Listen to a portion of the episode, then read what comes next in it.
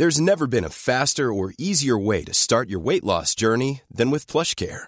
PlushCare accepts most insurance plans and gives you online access to board-certified physicians who can prescribe FDA-approved weight loss medications like Wigovi and Zepbound for those who qualify. Take charge of your health and speak with a board-certified physician about a weight loss plan that's right for you. Get started today at plushcare.com slash weight loss. That's plushcare.com slash weight loss. plushcare.com slash weight loss.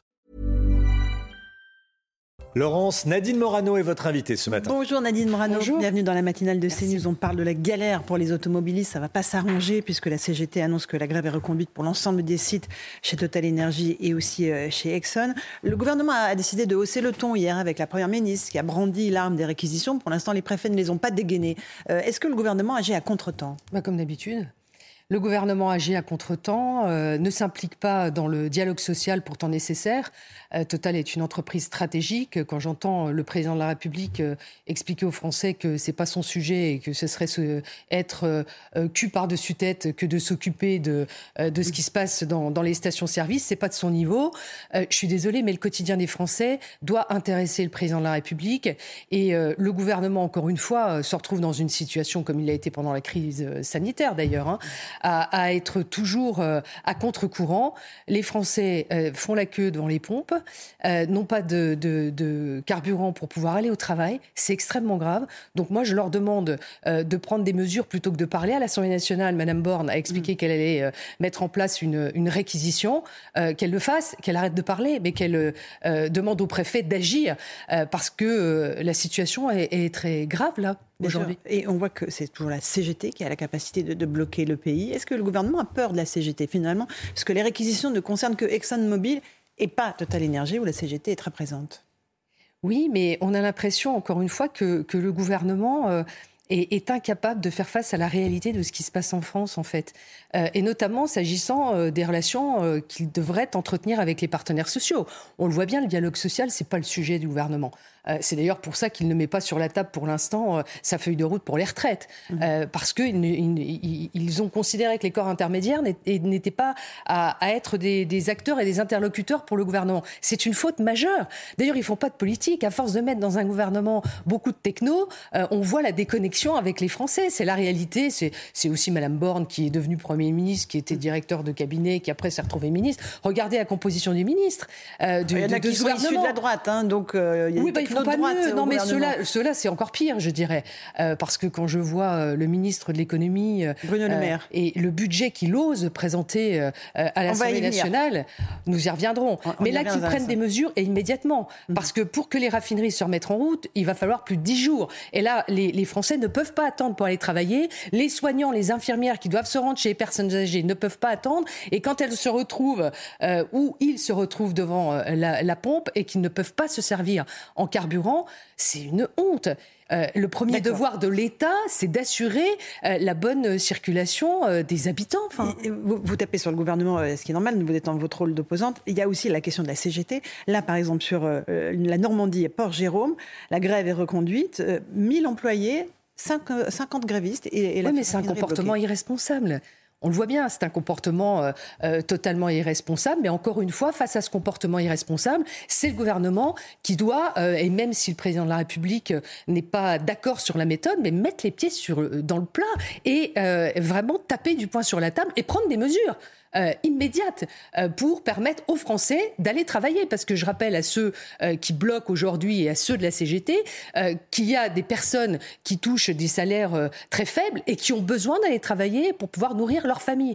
Et ça, franchement, à un moment, stop, ça va. Il faut savoir arrêter une grève, mais surtout, il faut que le gouvernement prenne ses responsabilités en termes de, dialogue social et mette tout le monde autour de la table. Il y a un problème de sécurité publique. Il y a certaines stations où le ton est monté. Il y a eu un, un homme poignardé en Haute-Savoie. Il y a à Villiers-le-Bel des voyous qui ont privatisé une station essence, qui ont vendu de l'essence à leur prix en, tapant sur les, automobilistes. Ah mais c'est la police Non mais c'est plus la France. Enfin, moi quand je vois la situation en France, la France est dans une situation depuis dix ans de décadence, Madame Ferrari, de décadence.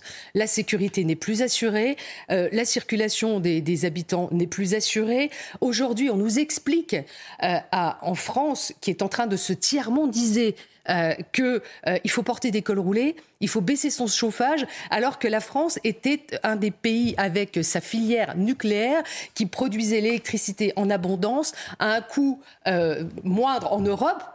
et là, on se retrouve à expliquer que parce que il y a eu un accord politique entre les Verts et, et la gauche, hein, entre François Hollande, M. Macron, idem, qu'on a sacrifié, sabordé notre filière nucléaire. Euh, vous savez qu'avec un parc nucléaire euh, qui tourne à plein régime, EDF euh, e produit 480 TWh à l'année. Là, avec la moitié du parc nucléaire en rade à cause d'eux, et, après avoir fermé Fessenheim... Manque d'entretien, hein, ça, peut remonter à 10 ans, effectivement. Manque d'entretien parce que leur objectif était de, fermer petit à petit la filière nucléaire. Et donc, on voit bien que d'avoir euh, de ne pas avoir assuré l'entretien de nos, de nos centrales nucléaires, d'avoir fermé Fessenheim, euh, on se retrouve dans une situation où on n'est plus en mesure de répondre aux besoins d'électricité des Français. Ce gouvernement est coupable coupable. Si aujourd'hui on ne peut pas répondre à la demande des Français, c'est de la faute de François Hollande, Emmanuel Macron et Bruno Le Maire compris, qui devraient avoir honte après avoir servi le gouvernement dans lequel nous étions, après avoir euh, mis en place Flamanville, après avoir euh, initié le programme Astrid justement sur la filière nucléaire, sur l'innovation dans la filière nucléaire, d'avoir contribué en étant dans ce gouvernement à s'aborder notre filière nucléaire. S'il se montre aujourd'hui en col roulé, j'espère que la glace se brise quand il se regarde dans le milieu le miroir. C'est honteux de dire aux Français euh, il va falloir baisser votre chauffage. Et le directeur d'RTE, le réseau de transport d'électricité, mm. qui explique sur une autre chaîne que si on a une, une, plaque électrique avec quatre feux, ne vous servez pas de vos quatre feux en même temps. En France, non mais c'est honteux honteux et que des gens de ma famille politique qui ont des convictions de droite et contribuent à cela euh, franchement, c'est lamentable. Lamentable. Alors, euh, les, députés LR, vous n'êtes pas député, mais vous êtes députée européenne, euh, bagarre et bataille à l'Assemblée contre le projet de loi sur le budget, mm. avec la menace du 49-3 qui, qui, pèse. Ils ont voté contre jusqu'à présent.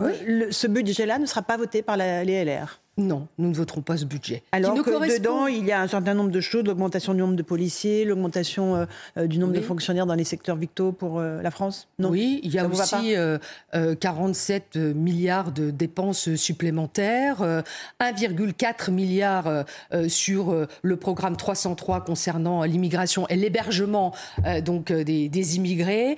L'aide médicale d'État passe à, à 1,2 milliard d'euros. Tout ça, c'est pas nos orientations politiques. Ça n'est pas nos orientations politiques. Aujourd'hui, un Français est endetté à cause de, des budgets qui viennent d'être votés euh, à 45 000 euros par Français aujourd'hui. 45 000 euros. La dette atteint plus de 3 milliards, alors qu'on emprunte sur les marchés non pas à un taux négatif.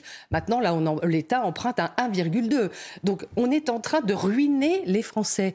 Et donc, moi, je, ne peux pas euh, accepter ces orientations budgétaires-là. A le bouclier sur le, prix de l'énergie aussi, hein, oui. dans ce budget. Hein. Oui, mais... Donc, ça, protège les Français. non, mais ça, c'est une réponse à leur catastrophe. Euh, S'ils n'avaient pas mis euh, notre filière euh, nucléaire dans cette situation, on ne serait pas obligé de redépenser de l'argent en demandant à des, euh, euh, en demandant à des techniciens américains, euh, parce que nous, on n'a plus de techniciens formés, de venir réparer nos centrales nucléaires. Mais on marche sur la tête, en fait. 49.3, évidemment, et le gouvernement va y être euh, obligé, euh, obligé. rapidement. Euh. Avec, avec, un budget comme celui-là, bah, les Français verront que de toute façon, le président de la République n'a pas de majorité à l'Assemblée nationale, qu'il est obligé d'utiliser une arme pour passer en force son budget, mhm. qui est un budget ruineux, qui est un budget, encore une fois, qui met la France dans une situation grave d'un point de vue financier. Et, et ça, ça n'est pas nos orientations politiques. Donc ça n'est pas ce que nous voulons pour la France et donc nous ne voterons pas ce budget. Bruno Le Maire s'est adressé aux députés de la droite LR hier dans l'hémicycle en disant restez fidèles à vos convictions plutôt que de faire bloc avec la NUP sous le Rassemblement national. Oh, ça sera il manque pas d'air quand même. Il a pas Vous en avez déjà beaucoup parlé de Bruno Le Maire. Il a été déjà je trouve que ce garçon est extrêmement décevant parce que je pense qu'il avait du talent, mais on ne met pas son talent euh, au sacrifice de ses convictions pour mettre la France parce qu'il aura contribué, il restera dans l'histoire pour avoir changé de camp politique, avoir accepté un portefeuille gouvernemental et pour avoir contribué à, s'aborder la filière nucléaire qui date du général de Gaulle et qui a toujours été, avec Nicolas Sarkozy, Jacques Chirac et, et même François Mitterrand, à être préservée parce que c'est un élément stratégique de la France que de fournir une électricité à bas coût euh, pour, pour nos compatriotes. Donc il est coupable et responsable de ce qui se passe aujourd'hui. Et son col roulé est une honte. Alors il peut le porter, mais pas en élément politique et en argument politique. Alors, le bureau politique DLR cette nuit hier, vous soutenez, vous êtes dans l'équipe de Ciotti, euh, dans la course pour la présidence de, votre mouvement.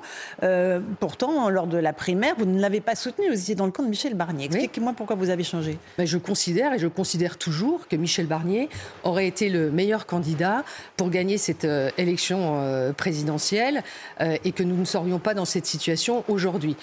maintenant, nous nous sommes dans une autre étape. Et d'ailleurs, moi, je n'ai pas voté au deuxième tour de, cette primaire mhm. pour Valérie Pécresse. Je n'ai pas souhaité rejoindre ce mouvement. Vous avez voté pour Eric Ciotti? J'ai voté pour Eric Ciotti. Mhm. Et surtout, je n'ai pas voulu rejoindre ce mouvement euh, qui était de, de, se mettre dans une posture tout sauf Ciotti. Mais vous avez voté pour elle au premier tour de la présidentielle ah bah oui, parce qu'après elle a été, elle a été euh, désignée comme notre, notre, candidate. Mais dans notre processus de désignation du candidat, j'ai refusé euh, cette manœuvre qui consistait à faire un tout sauf Ciotti, euh, qui nous a amené après à 4,78. Donc je soutiens Eric Ciotti parce qu'il va supprimer la primaire de notre dispositif. Enfin, et moi je ne participerai plus jamais à ce qu'il y ait une primaire dans notre famille politique. Euh, je pense qu'il a toutes les qualités, les capacités pour relever notre mouvement, sinon disparaîtra. C'est simple.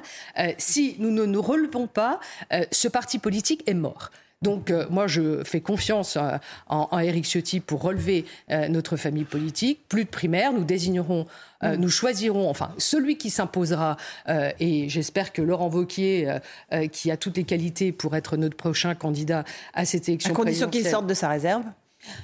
Mais je pense qu'il a compris une chose, voyez-vous, Laurent Wauquiez, c'est qu'on on ne s'improvise pas président de la République. Et ceux qui pensent qu'on peut, six mois avant, décréter qu'on peut être candidat à l'élection présidentielle se trompe. Nicolas Sarkozy, lorsqu'il a décidé d'être candidat à l'élection présidentielle, ça a été un long cheminement. Euh, et en, ayant occupé beaucoup de, de, responsabilités locales, nationales, pour devenir président de la République, et ça a été une campagne euh, qui a duré plusieurs années. Euh, euh, justement, Nicolas Sarkozy, vous en voulez beaucoup à Bruno Retailleau, qui n'a pas ménagé ses critiques à l'égard de l'ancien président de la République. Notre passé est un passif, a-t-il dit.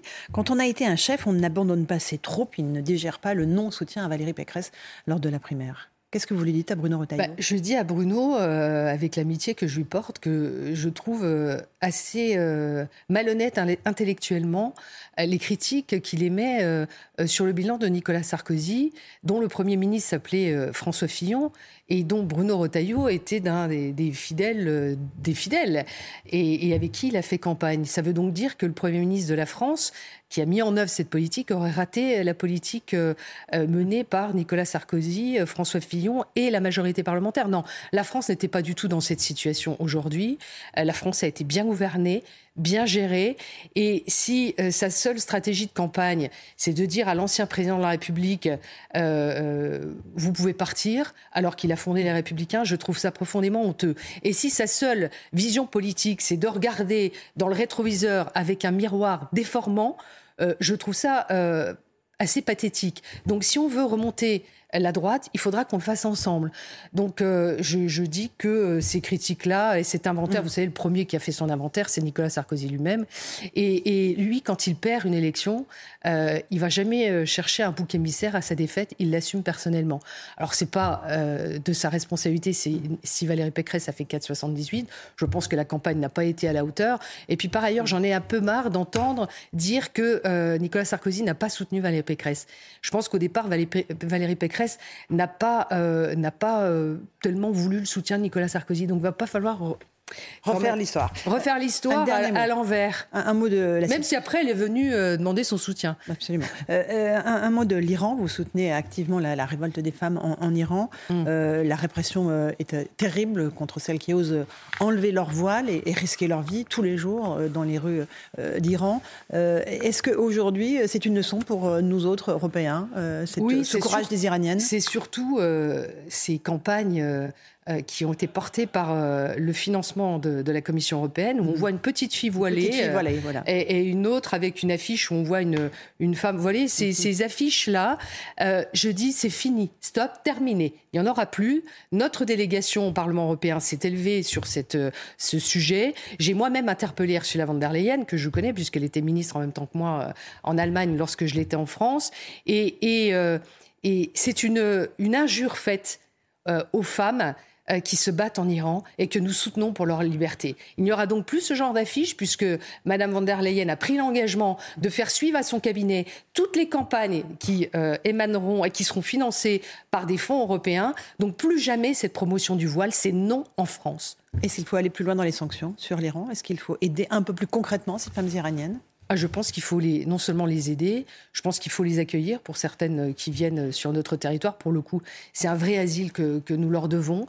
Euh, et notre soutien doit être total, mais comme euh, aux femmes arméniennes, comme aux femmes afghanes, euh, comme à toutes les femmes dans le monde. Et c'est pour ça que euh, je regrette quand je vois le développement du voile en France, dans nos villes, même chez moi, Nancy, avec des femmes qui portent la baya, euh, des voiles islamiques noirs. Elles ne se rendent pas compte. Je les inviterai à aller faire un petit tour en Iran pour se rendre compte de la chance qu'elles ont de vivre libres grâce aux combats qui ont été menés par nos mères, par nos grands-mères, pour avoir cette liberté que nous avons euh, de porter des pantalons, de pouvoir travailler, d'ouvrir un compte bancaire, de conduire nos voitures. Tout ça, ça a été un long cheminement et c'est pas fini. On a encore des combats à mener sur l'égalité salariale, alors que elles veulent nous faire régresser. Franchement, c'est inacceptable qu'elles ouvrent les yeux et qu'elles comprennent qu'elles font euh, qu'elles vont sur un chemin qui n'est pas le bon. Merci Nadine Morano d'être venue ce matin dans la matinale de CNews. À vous Romain Desarmes pour la suite.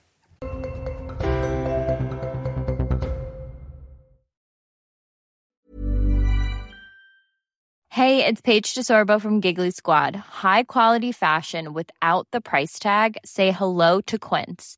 I'm snagging high-end essentials like cozy cashmere sweaters, sleek leather jackets, fine jewelry, and so much more. With Quince being 50 to 80% less than similar brands. And they partner with factories that prioritize safe, ethical, and responsible manufacturing. I love that. Luxury quality within reach. Go to quince.com slash style to get free shipping and 365-day returns on your next order.